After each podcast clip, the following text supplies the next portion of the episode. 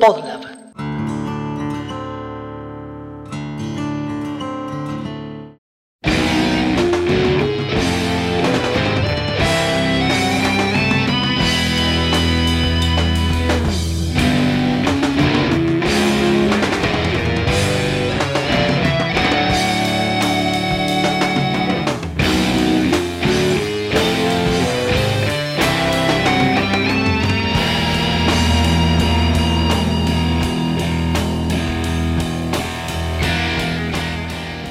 Recomiendo a mis alumnos de música que no sean profesionales. Les digo, si te gusta la música, vende autos o dedícate a la plomería. Hace algo útil de tu vida, porque la música es la copa que contiene el vino del silencio. Esta es una frase de Robert Fripp, el líder de King Crimson, que es el grupo que estamos escuchando. Y arranco con King Crimson porque este va a ser un capítulo que, a diferencia del capítulo pasado, que digamos desarrollé un poquito la historia y los perfiles de la música pop. En este haré lo propio pero desde el rock. Y arranco con King Crimson porque uno de los puntos que voy a tocar es la creatividad y dónde estaba la creatividad en el rock.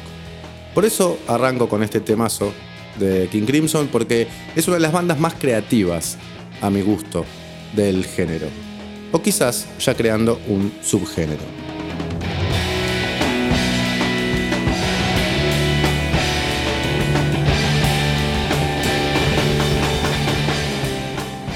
Pero a diferencia del capítulo pasado, para hacer una especie de recuento o una revisión de lo que es el rock, siempre aclarando por supuesto que no es que me interese poner a los artistas en ficheros de género, no creo en realidad en los géneros a ese nivel.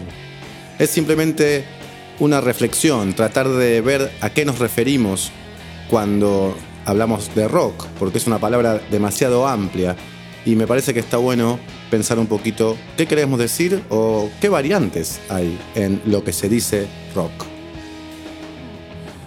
Pero a diferencia del capítulo pasado, para analizar, digamos, el género, entre comillas, sí o sí tengo que hacer una división cultural y hablar de Inglaterra o el Reino Unido por un lado, Estados Unidos por otro, principalmente. Y después lo voy a linkear un poco también con lo que nos pasaba a nosotros, porque yo hablo desde mi punto de vista, y mi punto de vista es el de un argentino, escuchando muchas veces, además de otras músicas por supuesto, pero escuchando muchas veces rock inglés, rock yankee y rock nacional. O sea, rock argentino. Pero no me quedo con el rock argentino, y voy a incluir en ese tridente, y como una unidad, el rock uruguayo y voy a hablar de rock de Río de la Plata. Porque realmente los artistas uruguayos han dado un montón de perspectivas nuevas y de creatividad a lo que venía de Inglaterra o de Estados Unidos. Y se puede hablar de un paralelismo, de un crecimiento conjunto entre el rock argentino y el uruguayo. Entonces voy a encarar el capítulo con un menage a trois. ¿De dónde saca esas cosas? De una bolsa, no sé. El rock británico, desde ahora llamado los ingleses, cuando diga los ingleses me voy a referir al rock, por supuesto, no a los ingleses en sí. Los estadounidenses, desde ahora los voy a llamar los yankees y me voy a referir a su música, no a ellos, como personas ni como cultura. Y los rioplatenses. Y con esas tres vertientes voy a arrancar este segundo capítulo del Musicópata en este momento.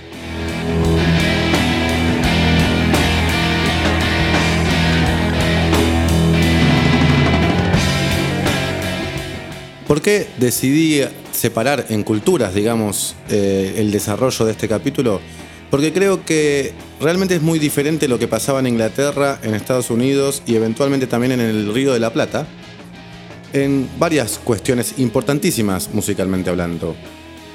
La creatividad no era la misma, la interpretación no es la misma, la instrumentación muchas veces tampoco es la misma, el uso de recursos musicales no son los mismos.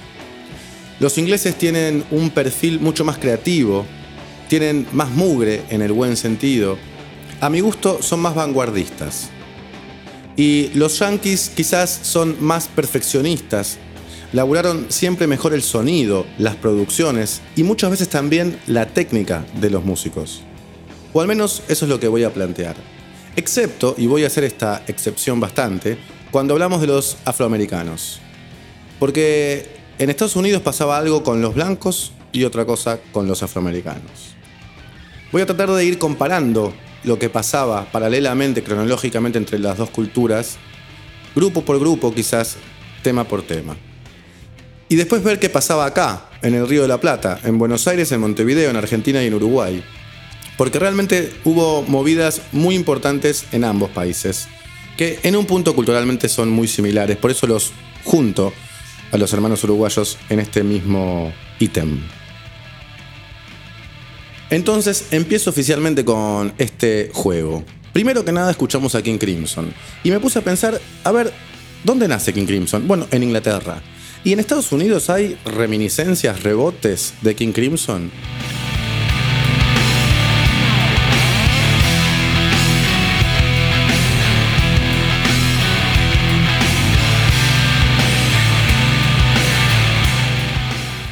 Bueno, en general, los rebotes de las bandas inglesas en Estados Unidos vienen décadas después. Esta banda que es Tool es una banda muy ecléctica, muy experimental. Tiene cosas que me hacen acordar a la propuesta, por ejemplo, de King Crimson.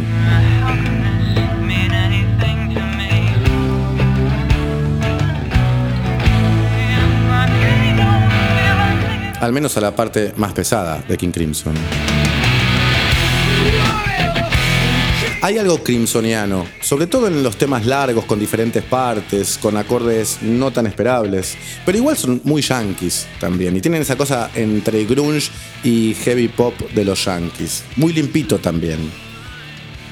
En el único lugar en donde yo creo que los yankees son vanguardia es cuando entran los afroamericanos, si se me permite, los negros.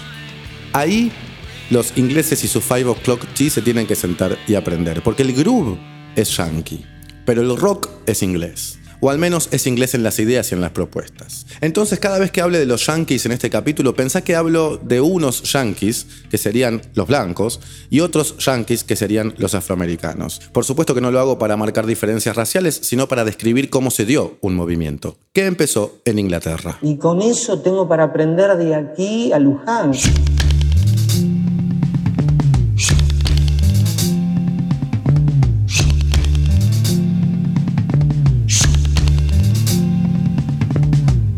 Los 60 el rock y el pop eran lo mismo todavía, y la punta de lanza estaba en Inglaterra. Había nacido en Estados Unidos con la música negra, sobre todo más allá de Elvis, con el blues y el jazz, pero después en Inglaterra es donde se crea realmente el género, donde termina de ser un género con influencias y pasa a ser un género vanguardista. Y los que llevaban las riendas, por supuesto, eran los Beatles y los Rolling Stones.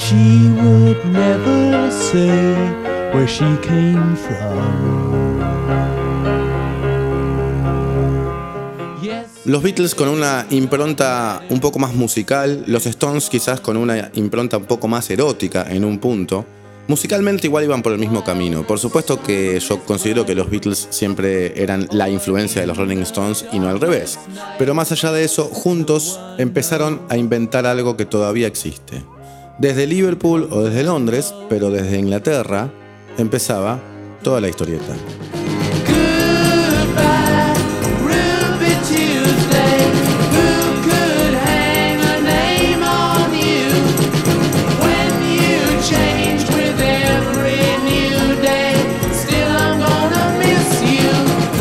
Temazo, uno de mis preferidos de los Rolling Stones. ¿Y qué pasaba entonces en Estados Unidos en este momento? ¿A quién influenciaban? Porque los Estados Unidos no estaban manejando la papa, la estaba manejando Inglaterra. Entonces los yankees recibían y salían con barbaridades también, genialidades. O para decirlo de otra manera, tenían a los Beach Boys. Listo.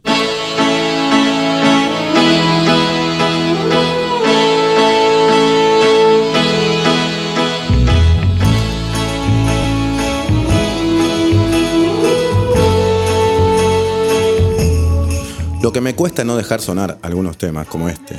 Este es uno de mis temas preferidos del mundo, junto a Moon River y algunos más. Lo que hicieron los Beach Boys, más allá de que a mí me encanten, es majestuoso y maravilloso y realmente es histórico. A Paul McCartney le preguntaron qué tema le hubiese gustado componer que no haya compuesto y él dijo God Only Knows. Lo de los Beach Boys en Estados Unidos es mucho más alto que cualquier competidor, digamos, doméstico. Estaba realmente a la par de lo que estaba pasando en Inglaterra, pero siempre con un pequeño delay, un par de años después.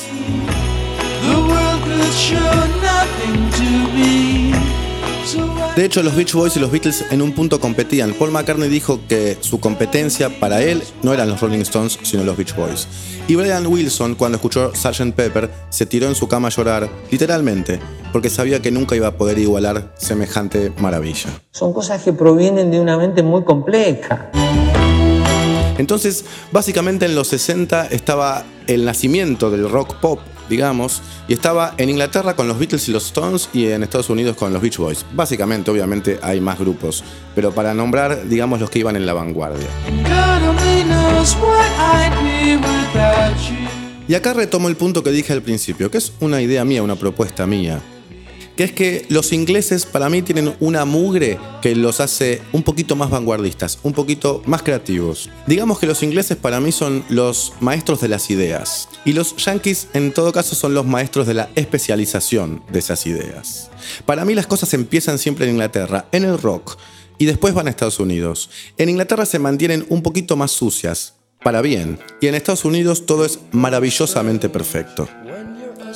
Quizás con los Doors se da el único lugar no afroamericano en el cual siento cierta mugre en Estados Unidos. Es una mugre más conceptual, no tanto sonora.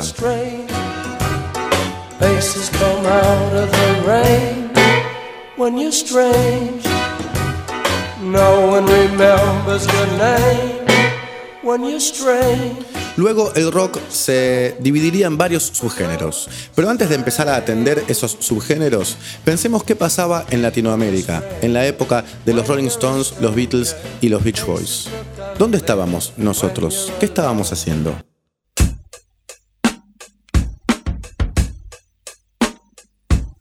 Esto es de 1969.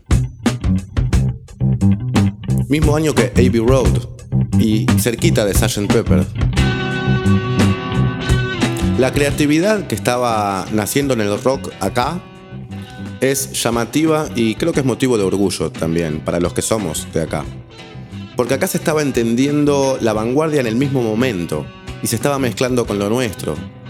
Lo que estaban haciendo acá Almendra, Manal y Box Day, el quinto en Uruguay con Mateo y con Rada, eran cosas muy Río de la Plata, pero muy creativas en este aspecto y absolutamente derivadas de lo inglés. Ahora, entramos en los 70. Y en los 70 empieza la gran bifurcación. El pop y el rock se empiezan por primera vez a separar. Y los que lo hacen, por supuesto, son los ingleses. Porque los ingleses en los 70 al rock lo empiezan a hacer un poquito más pesado.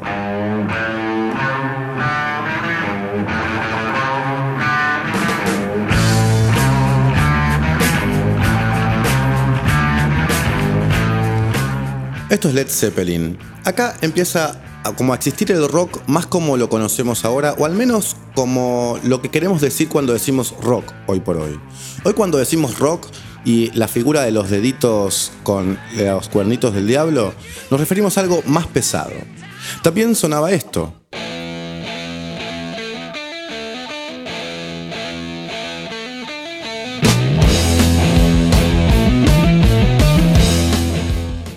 Black Sabbath, rock más duro, todo en Inglaterra, no en Estados Unidos.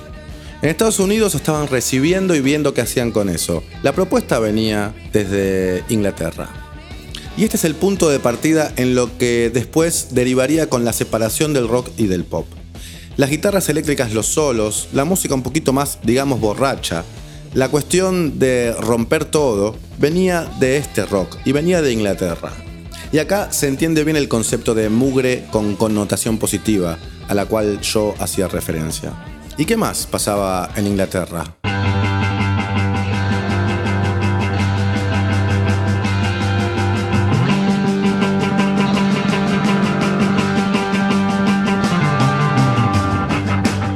Led Zeppelin Black Sabbath, ahora Deep Purple. Y con ese tridente se inventó lo que es el rock pesado, digamos. Antes de que se invente el rock progresivo que planteaba King Crimson al inicio de este capítulo.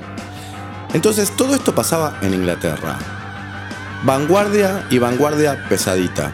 ¿Y qué pasaba en Estados Unidos? ¿Cómo entendían en Estados Unidos esto? Como dije anteriormente, lo más cercano a esto en Estados Unidos yo lo encuentro 10 o 15 años después. Por ejemplo acá,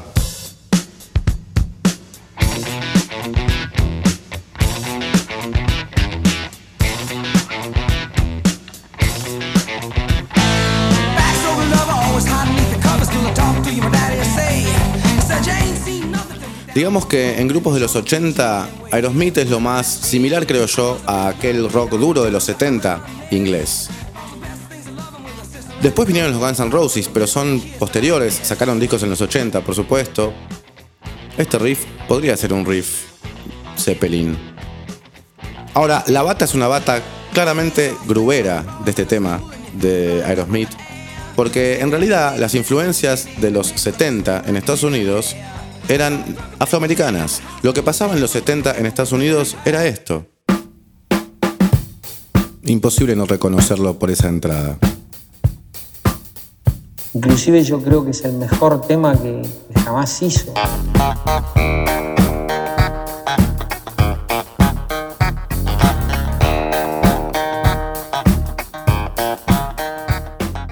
Acá estaban los Yankees liderados por los afroamericanos, como vengo diciendo, inventando otra cosa.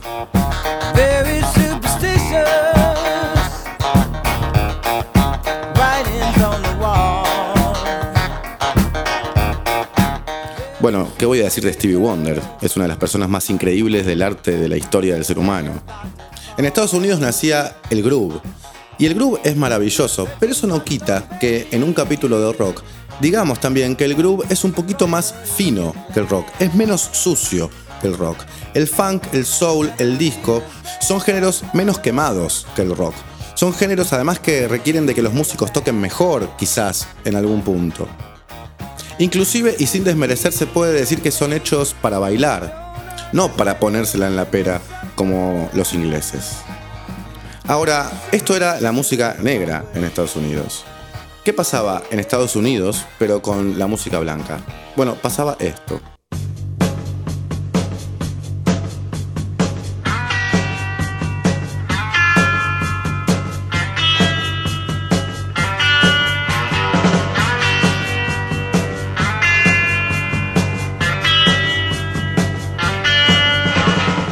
Creedence es la banda que más me gusta del rock de los 70 en Estados Unidos, del rock sacando la música negra. Ahora, son muchísimo más limpios que los ingleses. Led Zeppelin tiene una carga emocional y de bronca, por decirlo de alguna manera, en el buen sentido y musicalmente hablando, que no tiene Creedence. Creedence tiene esa cosa quizás country, un poco propia de su país. Pero sin el queme inglés, sin esa bronca y esa suciedad y esa distorsión en las guitarras, literalmente, de los ingleses. Para mí, esto es una máxima, excepto en un solo caso. Hay un caso, y hablando de rock, en el cual para mí los yankees tienen igual suciedad o quizás más que los ingleses. Y por supuesto, ese caso era un negro.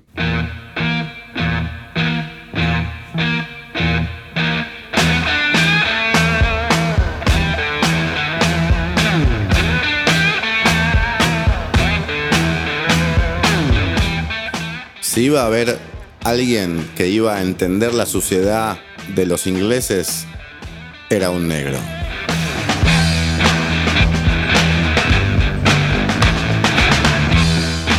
Los ingleses lideran, pero los yankees sacan unos nenes.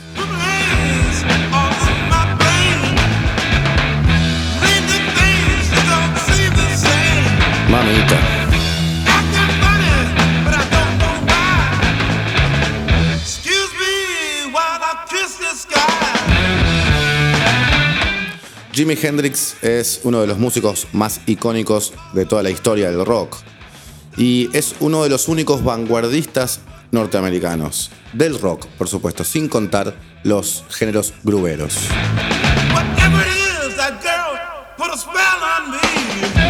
Hendrix para mí es el único yankee que tiene esa suciedad musical, ese barro que para mí tienen los ingleses.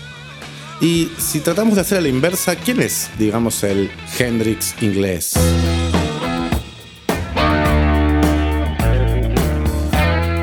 Otro maestro, Eric Clapton, por supuesto, pero en este caso pasa al revés, es particular. El inglés es más limpito, aunque es un capo. Y el yankee es el que tiene la mugre.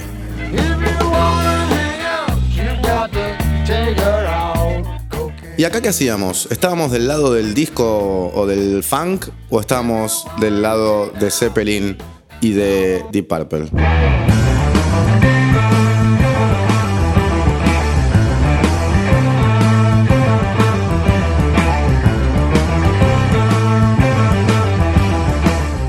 claramente del lado inglés, nosotros acá en Latinoamérica.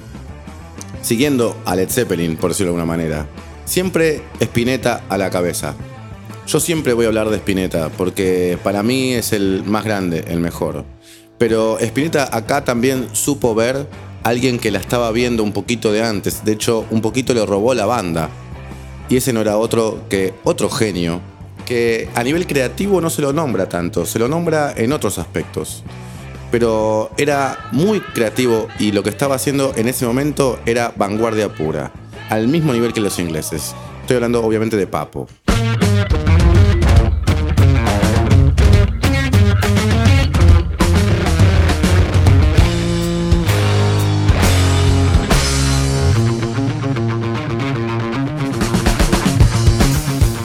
Qué riff tremendo este.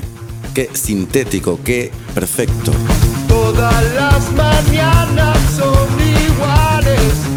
Bueno, este tema se llama Sucio y Desprolijo, que es lo que estoy diciendo que son para mí, al menos, los ingleses. Así que claramente, de este lado, súper confirmado, estábamos mirando para Europa y no para Estados Unidos. Y al mismo nivel, creativo a mi entender, y en paralelo, no después.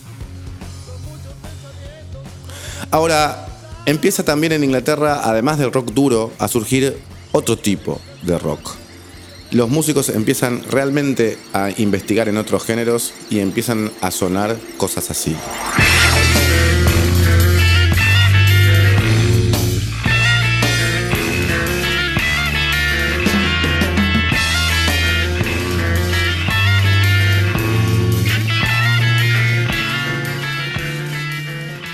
El rock progresivo nace en Inglaterra. Como todas las vanguardias, vengo diciendo yo, son inglesas. Eventualmente hay un rebote en Estados Unidos, quizás con alguna banda como Dream Theater o alguna más que me puedo estar olvidando. Si recordás algo que yo no recuerdo, como siempre digo, te invito a que me escribas por Instagram, soy arroba rafvarela con dos Fs, y me recuerdes ¿Qué te hace acordar al rock progresivo, pero en Estados Unidos? Particularmente yo creo que es un movimiento absolutamente europeo, porque no es solo inglés, hay bandas como Focus, por ejemplo, que es una banda holandesa, hay varias bandas en los países nórdicos donde después se va a intensificar y a hacer una especie de meca del heavy metal o algo por el estilo, pero no tuvo muchas reminiscencias en Estados Unidos, la verdad, el rock progresivo. En Estados Unidos estaban en ese momento con el funk, el soul y el disco, como dije antes. Algo que eventualmente va a llevar al pop. Digamos que el pop es rock, como vengo diciendo, pero a medida que se van bifurcando en los 70s y Estados Unidos se va poniendo un poquito más blando, por decirlo de alguna manera, sin que se malinterprete cuando yo digo blando y hablo del funk o hablo del soul, eh, estoy hablando de una intención musical. La calidad musical es indiscutible y eventualmente además en última instancia son gustos. Pero Inglaterra tenía algo más sucio y Estados Unidos algo más limpio, como vengo diciendo. Por eso después el pop pasa a ser en los 90 una propiedad de los yankees y los ingleses pasan a ser el Britpop, que como dije en el capítulo pasado, es más una revisión de su propio rock de los 60. Pero donde sí había reminiscencias, influencias y en paralelo en el mismo momento era en Latinoamérica. Porque además de Spinetta y Papo, como ejemplifiqué antes, también estaban sonando cosas como esta.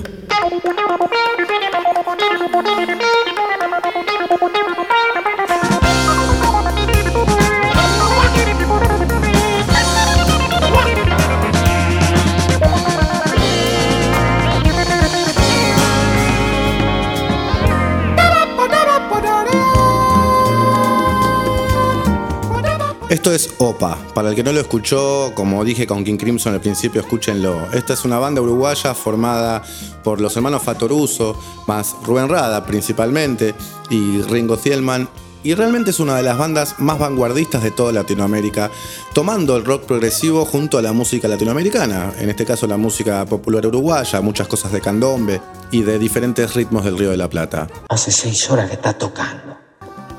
Opa es maravilloso, es algo de un nivel musical realmente muy alto. Esto pasaba en Uruguay mientras en Argentina estaba Almendra, un hermoso panorama sudaca. Así que lo que estaba pasando acá en Latinoamérica estaba, digamos, admirablemente a tono con lo que estaba pasando sobre todo en Inglaterra, mucho más que lo que estaba pasando en Estados Unidos, que realmente iban por otro lado, por el lado del groove, por el lado del dance, por el lado del disco, por el lado del funk y del soul.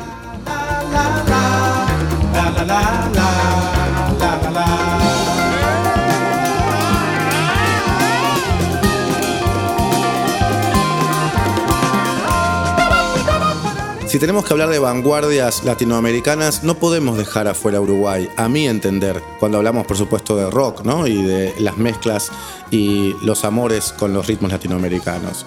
Porque músicos como Hugo Fatoruso y Rubén Rada, pero también como Eduardo Mateo y Jaime Ross, entre otros, realmente le han dado un color que suma muchísimo a lo que quizás se estaba haciendo en Argentina como único lugar eh, con respecto a lo que estaba pasando en el mundo o en el mundo de habla inglesa sobre todo en Inglaterra. La cultura afroamericana está en toda Latinoamérica, por supuesto, pero digamos que urbanizada como está en Uruguay, yo creo que en ningún lado. Porque en el Caribe, digamos, o en los países del norte de Sudamérica, hay otro perfil musical. No está tan mezclado con la cosa, digamos, de los inmigrantes europeos eh, italianos y españoles de principios de siglo. Eso sucedió en Argentina y en Uruguay, pero en Argentina no hay afroamericanos o hay una pequeña vertiente de música afroamericana que estamos tratando de que no se olvide. En cambio en Uruguay es muy fuerte. Por eso para mí la cultura musical uruguaya en este sentido es imprescindible para un capítulo como este. Por eso para mí el tridente es Estados Unidos, Gran Bretaña y el Río de la Plata, en este caso.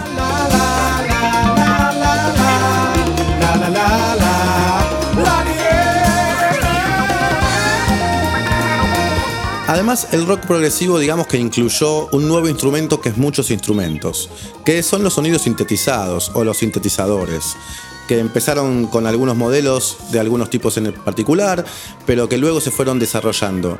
En Uruguay estaba Hugo Fatoruso y acá estaba empezando con el sintetizador a hacernos escuchar lo que luego rompería todo, Charlie García.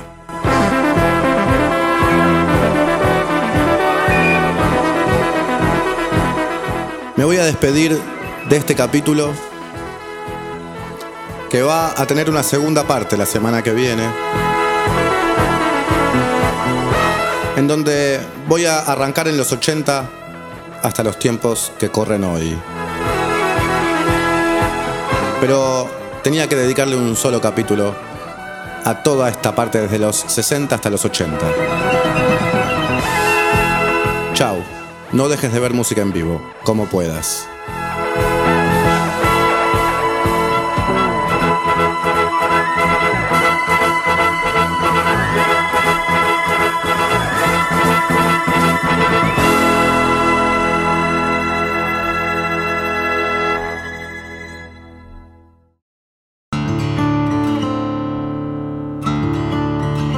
Musicópata es un podcast conducido y producido por Rafael Varela en coproducción con Podlab. ¿Te gustó lo que escuchaste? Entonces te invito a charlar sobre este y otros temas en mis redes. Me encontrás como arroba Raf Varela con dos Fs en Instagram. Y si te gustan los podcasts, te recomiendo que sigas arroba Podlab Media. Ahí vas a poder entrar y enterarte de las novedades de este y de muchos otros podcasts.